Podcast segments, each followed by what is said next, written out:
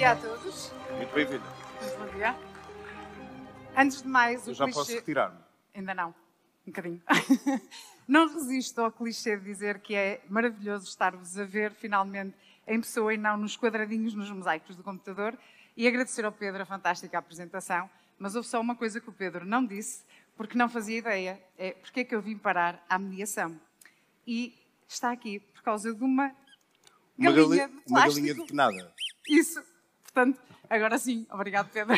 Bom, vou ter que ficar, não aqui, mas ali nos bastidores para ouvir essa história. para ouvir esta história, sim. Mas estou cá para vos falar de neuroliderança e eh, como é que ela pode ser catalisadora da humanização das empresas. Sei que estão curiosos da relação da galinha com a mediação, mas mais à frente eu vou-vos contar essa história. Vou começar por vos falar de dois preconceitos da liderança, ou seja, duas ideias pré-concebidas que temos que liderar é complicado e liderar não é para todos. E para isso, vamos começar por fazer um exercício e que eu vou precisar da vossa ajuda. Não se preocupem, vou pedir que se levantem e não se preocupem que não vos vou pedir para andarem a correr pela sala para desgastar os bolinhos que comeram no coffee break. Portanto, todos de pé, por favor. E quando eu disser três, vão fechar os olhos e vão apontar com o vosso braço para onde acham que é o norte desta sala. Um, dois, três. Bracinhos no ar a apontar aqui para onde acham que é o norte. Muito bem. Já está tudo muito decidido onde é o norte da sala. Alguns ainda estão. Eu aqui com os holofotes não consigo ver bem. ok? Vão manter as vossas posições e quando eu disser três, vão manter os vossos bracinhos no sítio, vão abrir os olhos e olhar à vossa volta. O que é que nós estamos a ver? Estamos a ver que estão a apontar todos em direções diferentes. E agora podem baixar para não, ficarem cansados, mas mantenham-se de pé. o que é que nós observamos? Vimos que, eh, como se costuma dizer, eh, é um bocadinho à vontade do freguês, cada um apontava em direções diferentes. E é isto que muitas vezes acontece nas nossas organizações. Temos as pessoas a apontar em direções diferentes, o que gera a sensação de que liderar é complicado. Então, vamos novamente repetir este exercício e, quando eu disser três, vão novamente levantar o braço, apontar para o norte, mas sabendo desta vez que o sol se põe à vossa esquerda. ok? Um, dois, três.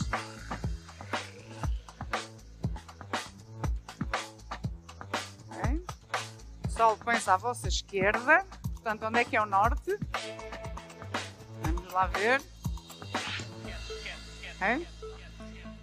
Muito bem, temos agora uma grande maioria a apontar aqui para o palco. Podem baixar os braços. Como nós estamos numa aula de fitness, agora sim podem se sentar e muito obrigada pela vossa participação.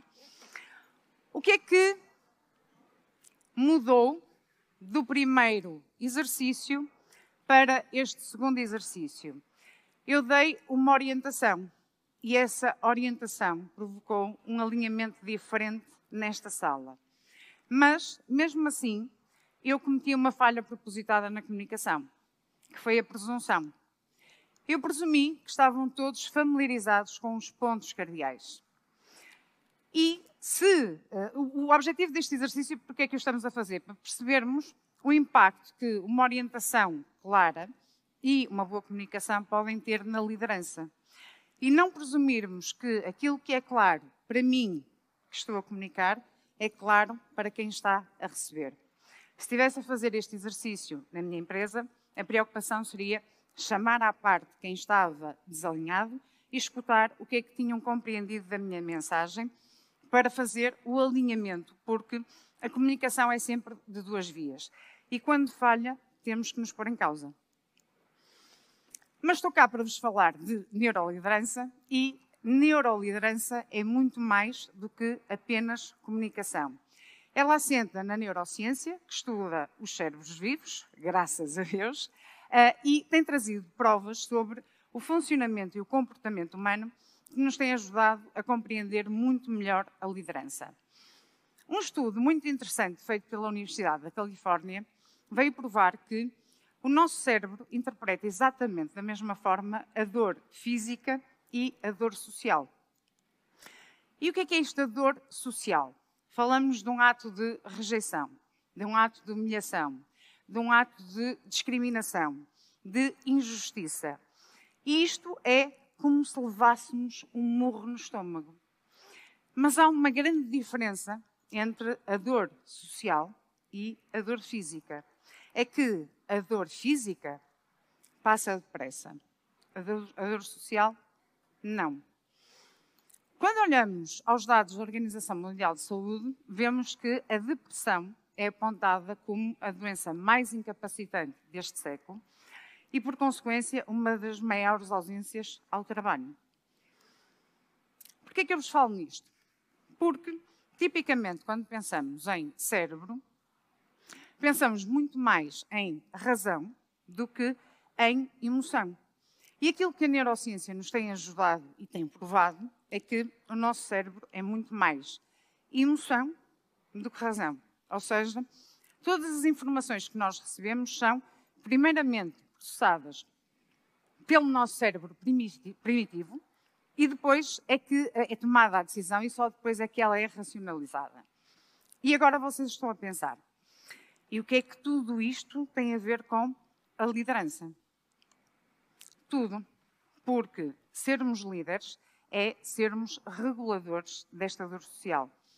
É termos a capacidade de gerarmos um ambiente de trabalho no qual as pessoas se sintam no trabalho como em casa, mimadas, acarinhadas, cuidadas e protegidas. É criarmos um ambiente de trabalho que proporciona eh, em que as pessoas se sintam seguras para crescer, para errar, para evoluir e para se desenvolverem. E por isso foi para nós, para nós muito importante, sabemos que as empresas são pessoas e quanto mais desenvolvemos as pessoas, mais fazemos crescer as empresas. Durante o primeiro confinamento, em que todos nós, eh, enfim, fomos eh, colocados numa situação nova, nenhum de nós sabia o que é que ia acontecer, eh, nenhum de nós sabia aquilo que nos esperava. Aquilo que foi a nossa grande prioridade foi perceber como é que as nossas pessoas estavam a sentir. E temos aqui uma responsabilidade acrescida. A maior parte dos nossos colaboradores são empresários em nome individual. E, portanto, era absolutamente crucial que os seus negócios também continuassem a funcionar. Portanto, aquilo que nós fizemos foram calls diárias, eh, individuais e coletivas, em que nas coletivas queríamos manter este contacto humano, queríamos que as pessoas continuassem a sentir este calor e esta proximidade com os colegas, e nas individuais era onde as pessoas tinham a oportunidade de extravasar as suas emoções, as suas frustrações, os seus medos, os seus receios e onde nós podíamos motivar e ajudar a desbloquear e a mostrar o caminho para que os seus negócios pudessem funcionar mesmo a partir de casa. E foi um período no qual nós dedicamos também uma grande energia a lançar a primeira plataforma mundial que permite a qualquer cliente comprar uma casa totalmente online, portanto, a partir de casa e sem sair de casa, porque de facto eh, é como dizemos, para nós as empresas são pessoas e o bem-estar das pessoas é para nós o mais importante. E isto sim agora leva-me à história da galinha e agora sim vou-vos matar a curiosidade de como é que eu vim parar à mediação e qual é a relação uh, com a galinha. Então vamos recuar no tempo, ao ano 2000, ano em que uh, eu sou de Braga, mas vim trabalhar para Lisboa no ano 2000 para a área das telecomunicações. E naturalmente tinha que vender a minha casa em Braga uh, e foi quando conheci o Sr. José Luís Carvalho, que foi quem me ajudou a vender a minha casa em Braga. Durante todos os anos que estive aqui em, em Lisboa a trabalhar, todos os anos eu recebia um postal de Feliz Natal e uh, de, Feliz Aniversário. Um, portanto, numa altura em que já ninguém mandava postais a ninguém, eu recebia os postais do Sr. José Luís Carvalho. Portanto, o que é que aconteceu quando, anos mais tarde, uh, decidimos regressar a Braga? Quem foi a primeira pessoa de quem nós nos lembramos? O Sr. José Luís Carvalho. E, portanto, eu e o meu marido combinámos um café com ele, enfim, para lhe explicarmos o que é que queríamos e qual era a casa que queríamos comprar. Uh, e quando ele apareceu no café, qual foi a nossa surpresa quando a minha galinha está aqui, pensei que tinha desaparecido, mas não desapareceu. Qual foi a nossa surpresa quando que é que ele tira da sua pastinha e coloca em cima da mesa uma galinha de plástico como esta, um bocadinho maior, mas toda esfarrapada. E é aquele momento em que eu e meu marido começamos a olhar, José Luís, não estamos a perceber. Tipo, bem, se calhar o senhor já está meio senil. José Luís, porquê é que está por aqui esta galinha em cima da mesa? E ele, então, vocês não se lembram da galinha? Bem, realmente a galinha nos familiar. Então, esta galinha era o brinquedo do vosso cão que vocês esqueceram aqui na vossa casa em Braga. E é aquele momento em que nós chegamos, mas espera aí, mas guardou a galinha estes anos todos? E eu, claro, então quando estivesse novamente com vocês, como estou agora, estava-vos a entregar a galinha. E este foi aquele momento mágico em que percebemos que a mediação era muito mais do que comprar ou vender casas. Era toda esta construção desta relação de amizade que ia muito mais além de sermos clientes, era um interesse genuíno por nós enquanto pessoas. E, portanto, foi absolutamente inspirador numa era ou numa época em que os negócios eram meramente transacionais, percebermos que havia uma forma de construirmos um negócio rentável e humanizado. E a pergunta agora é como é que nós fazemos isto na ZOM? Começamos por fazer um estudo neurocientífico que nos permitiu uh, analisar aquilo que eram as dores dos clientes no processo de compra e venda de uma casa e dos consultores imobiliários no desenvolvimento da sua carreira. Mas a neurociência vai mais longe do que apenas analisar as dores. A neurociência ajuda-nos a medir a emoção associada a essa dor e, portanto, medir a intensidade dessa dor. E aquilo que fizemos foi filtrar as 10 dores mais intensas e, com base nisso, desenvolver então todo o modelo de negócio. Como é que isto se traduz no dia a dia? Quando falamos de clientes, normalmente, eh, quando as pessoas pensam numa mediadora, pensam em quê? Somos vendedores de casas. Uh, e, claro, óbvio, vendemos casas. Uh, mas a abordagem que nós temos é diferente. Ou seja, aquilo que tipicamente o cliente está à espera quando liga é vamos a correr mostrar casas. Aquilo que é a nossa prioridade é conhecer o cliente, é saber quais são as suas necessidades. Porquê é que está a querer comprar? Porquê é que está a querer vender? Quais, qual é que é o seu agregado familiar? Quais são as suas necessidades financeiras? O porquê? Porque só desta forma é que efetivamente conseguimos encontrar uma solução. Só desta forma é que conseguimos, de facto, construir uma relação com o cliente. Porque aquilo que é a nossa missão é mudar vidas. Okay? E a venda de uma casa é apenas uma consequência. E quando falamos internamente em relação aos nossos colaboradores, a abordagem é exatamente a mesma. Ou seja, mais uma vez, focada e centrada nas pessoas e no seu desenvolvimento. Numa fase inicial, obviamente, focada na formação, porque as pessoas têm que aprender sobre o negócio, o que é que é este negócio da mediação, e têm que ter todas as ferramentas para serem bem-sucedidas neste negócio. E, passada esta fase inicial de formação, então aí sim centrada naquilo que são os seus sonhos, centrada naquilo que é o que é que a faz sentir realizada. E a partir daí conta com toda uma estrutura de apoio legal, fiscal, eh, administrativa, eh, financeira. Tem um business coach dedicado à pessoa para ajudar passo a passo a desenvolver o seu negócio. E o resultado desta abordagem é que, em pouco mais de dois anos, 11% dos nossos consultores desenvolveram os seus negócios, criando uh, mais de 200 postos de trabalho, o que por si contribuiu para a realização do sonho de mais pessoas. Um, e numa realidade portuguesa em que, segundo dados do INE, que estão disponíveis até 2019, apenas 47% das empresas sobrevivem ao segundo ano, a nossa taxa de sucesso é de 100%. E, portanto, esta foi a forma que encontramos de desenvolver um negócio rentável e humanizado, porque é um negócio que gira à volta das pessoas. É um negócio que está centrado no desenvolvimento e na realização das pessoas, porque Sabemos disto, sabemos que quando as pessoas se sentem realizadas e se sentem felizes, é isto que faz crescer as empresas. Portanto, voltando então ao início, aos dois preconceitos que falamos, uh, o exercício ajudou-nos a compreender que uma boa orientação e uma boa comunicação simplifica a liderança. A neurociência ajudou-nos a compreender que é muito mais emoção do que razão.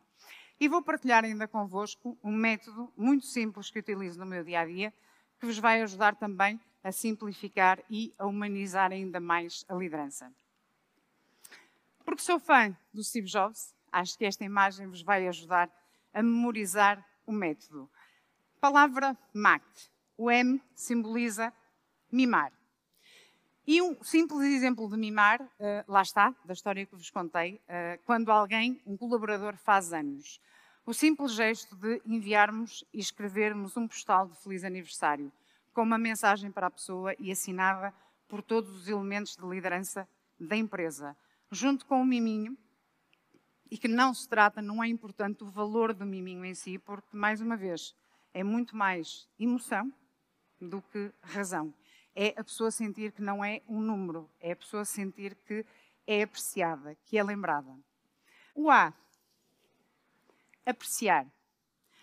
Outra das práticas comuns que nós temos é sempre que alguém se distingue e faz muito bem a sua função, gostamos de a reconhecer. Portanto, para além do reconhecimento interno, criamos momentos de partilha no qual essa pessoa vai partilhar com os seus pares, portanto, com as pessoas que desempenham a mesma função, como é que ela faz tão bem aquilo que faz. Isto ajuda não só a que a própria pessoa sinta o orgulho do reconhecimento que está a receber, como ajuda a desenvolver toda a empresa e todas as pessoas que estão nesta função. E gera, naturalmente, um espírito de interajuda brutal na empresa e, portanto, gera uma cultura de interajuda em que todos gostam de se ajudar e de puxar uns pelos outros. O que me leva ao último ponto, que é o cuidar. E, portanto, no cuidar, eh, o que é que nós temos? Nós, com esta cultura, temos uma série de guardiões dentro da empresa que se preocupam com o bem-estar do, do, próximo. E um episódio que tenho recente um, foi saber que havia uma pessoa na empresa que estava a passar por uma situação muito difícil porque tinha um familiar com uma doença bastante grave. E, portanto, eu liguei com a pessoa para saber se vinha à empresa porque gostava de falar com ela, porque eu própria já passei bastantes desafios de, de saúde e gostava de ter a oportunidade de estar com ela. Fui de propósito à empresa para falar com, com a pessoa, só para lhe dizer que estava lá para ela. Se a pessoa quisesse desabafar, eu estava lá. Se a pessoa não quisesse, eu respeitava. A verdade é que foram duas horas de conversa muito emotiva, na qual a pessoa teve a oportunidade de partilhar as suas frustrações, os seus medos, os seus receios, nos quais eu também partilhei os medos pelos quais passei, um, os desafios que superei. E, tanto são estes momentos que geram e fortalecem uh, estas uh, relações e são estes momentos que nos tornam emocionalmente mais fortes. Foi para mim um momento muito especial, um, até porque era o dia em que fazia 21 anos de casada, e 21 anos de casada é obra, um, e portanto isto é humanizarmos as empresas. Isto é neuroliderança. E, portanto, para terminar, liderar é feito de coisas muito simples, é muito mais emoção do que razão, e é centrarmos genuinamente nas pessoas e no seu desenvolvimento. Liderar é para todos aqueles que estão na disposição de tirar esta capa de super-herói e mostrar o ser humano que somos mostrar que também temos desafios, mostrar que também temos medos, mostrar que também temos receios, mas, acima de tudo, ensinarmos e partilharmos de como é que os superamos. É fazermos desta capa uma encharpe com a qual abraçamos as pessoas e as protegemos e as fazemos sentir seguras de partilharem esses momentos de vulnerabilidade. É fazermos sentirem-se seguras de que as vamos ajudar a desenvolverem-se, porque as empresas são pessoas e quanto mais as desenvolvermos e mais se sentirem realizadas, mais vamos fazer crescer a empresa. Todos os fundadores desta empresa partilham desta visão e nós somos a prova que em 20 anos no mercado imobiliário, a pôr as pessoas à frente das empresas, somamos imensos sucessos, fomos reconhecidos várias vezes como PME Excelência, Fomos considerados a melhor empresa para trabalhar no setor imobiliário, a sétima melhor empresa para trabalhar em Portugal, porque não se trata apenas de deixarmos o mundo melhor, mas sim de deixarmos melhores pessoas neste mundo. Obrigada.